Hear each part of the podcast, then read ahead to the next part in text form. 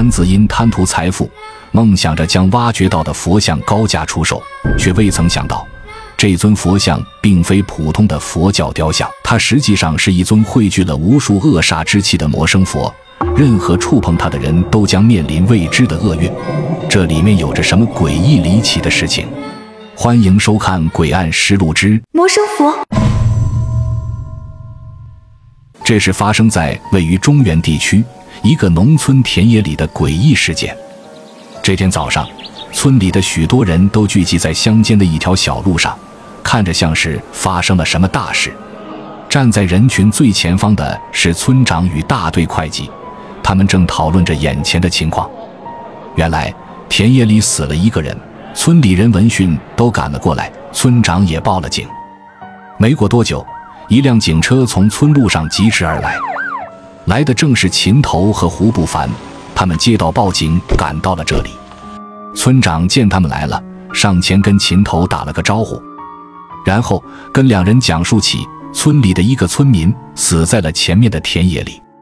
秦头两人顺着村长所指的方向看去，果然看见一个男人的尸体倒在前面的一个土堆前。只见那男人面色死灰，已经出现了一些尸斑，嘴巴更是张开到了极限。秦头根据一番检查，分析出这个男人应该是死于肾上腺素分泌过量，也就是人们俗称的吓死。秦头检查完尸体，便转身跟村长询问起事情的详细情况。见秦头问起，村长吩咐会计去喊一个叫老六的人，据说他是整件事的亲历者。很快，人群后面一个大概三十多岁的男子被会计带了过来。这个叫老六的男子显得非常的紧张，颤颤巍巍地讲述起整件事情的经过。原来，昨天他和死者董三一同去帮村里的朋友老宋拉土盖大棚，他们选定了。村子西侧田里的一个很多年前的土堆作为取土的地方，他们很快便装好了一车。老宋就先开车把土送回去了，而老六和董三则是在这里等着装下一车。看着远去的朋友，他们便打算原地休息一下，等他回来。当时，他们坐在土堆被挖开的缺口处，闭印抽烟，聊着天。而那个土堆是何年何月存在的？恐怕也只有村里的老人才知道。就在他们聊得兴起的时候，身后的土堆突然掉落下了很多土块。得亏他们反应迅速，连滚带爬地爬出了缺口，否则两个人都得埋在里面。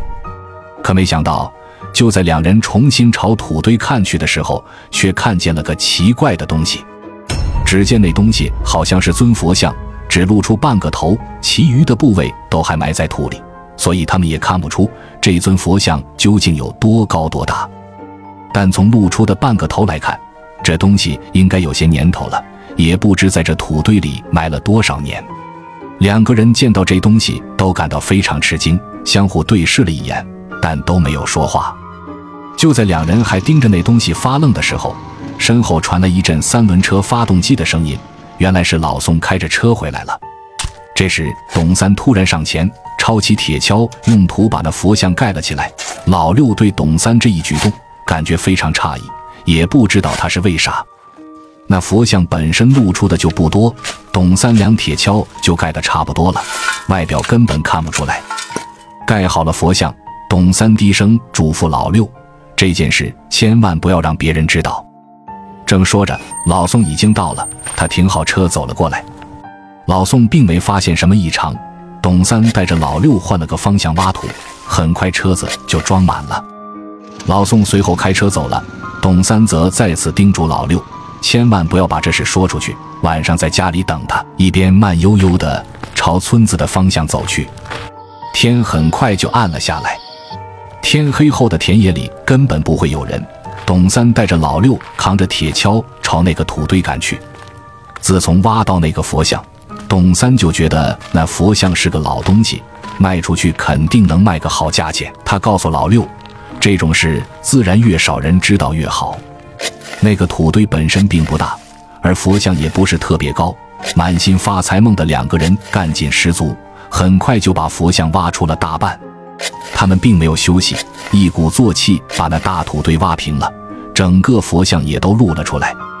其实两个人根本不懂，也看不出这尊佛像究竟是什么佛，只是一味觉得肯定能卖个好价钱。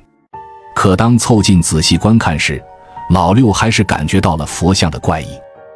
按说寺庙里的佛像都是法相庄严的，而这尊佛像则不同，反而是青面獠牙，显得异常恐怖。整尊佛像怒目圆睁，不仅不像佛，反而像是地狱里的恶鬼，让人觉得十分的诡异。老六提醒董三，可董三却说越是不寻常就越值钱。老六也不懂，就没敢再说什么。可没想到，恐怖的一幕就在这时发生了。那佛像的身后突然冒出了股股黑烟，每股黑烟都像是扭曲狰狞的人脸，在那佛像周围哭嚎着。老六因为本来就害怕，所以离佛像比较远，被这么一下，更是双腿一软，坐在了地上，不断的往后倒退。可董三却一动不动。董三由于离佛像比较近，像是着了魔似的，直挺挺的站在佛像前。而这时，更多的黑烟从佛像身后冲了出来，四周几乎布满了这一团团恐怖的东西。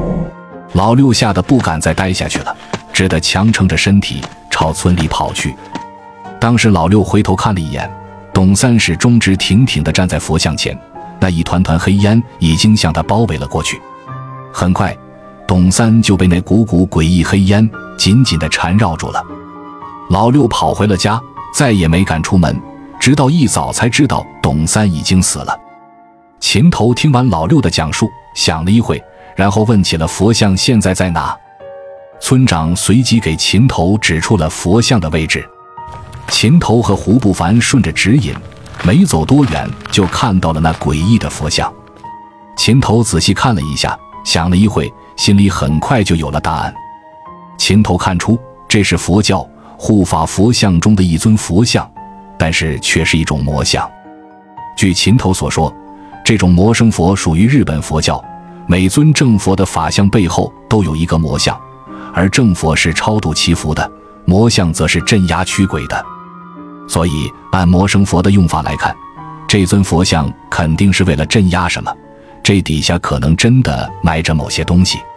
村长一听，显得非常的兴奋，不断的跟秦头打听宝贝的情况。秦头看着兴奋的村长，却是打击性的泼了盆冷水。秦头随后联络了当地相关部门，对魔生佛下的土地进行了挖掘勘察。但很快，勘察人员就不敢再用挖掘机了，而是小心翼翼的采取人工挖掘。土层一点点被挖开。出现了一具具白骨。经过几天的挖掘，等挖掘工作完全结束后，秦头又赶到了现场，可却被眼前的景象震撼了。那恐怖的景象也震惊了早已聚集在这里的一众村民。原来挖出来的竟然是一个万人坑，数不清的骸骨层层叠叠地堆在一起，那场面简直是触目惊心。大家也都明白了。这是抗日战争时期被日军屠杀的人们，无数村民被日军残忍杀害后扔进了深坑，而这魔生佛就是日军为镇压着数以万计的冤魂而立的。就在这时，人群后面传来了一阵苍老的声音，那是个年迈的老人，他步履蹒跚地朝万人坑走来，他仰天哭泣，神情悲痛欲绝。那老人朝着天空。嘴里喊着几个人的名字，陷入对往事的悲痛回忆之中。秦头吩咐胡不凡去把老人请了过来。而这是中原地区一个万人坑被发现的真实事件。接下去将为大家揭露一段充满血泪的历史。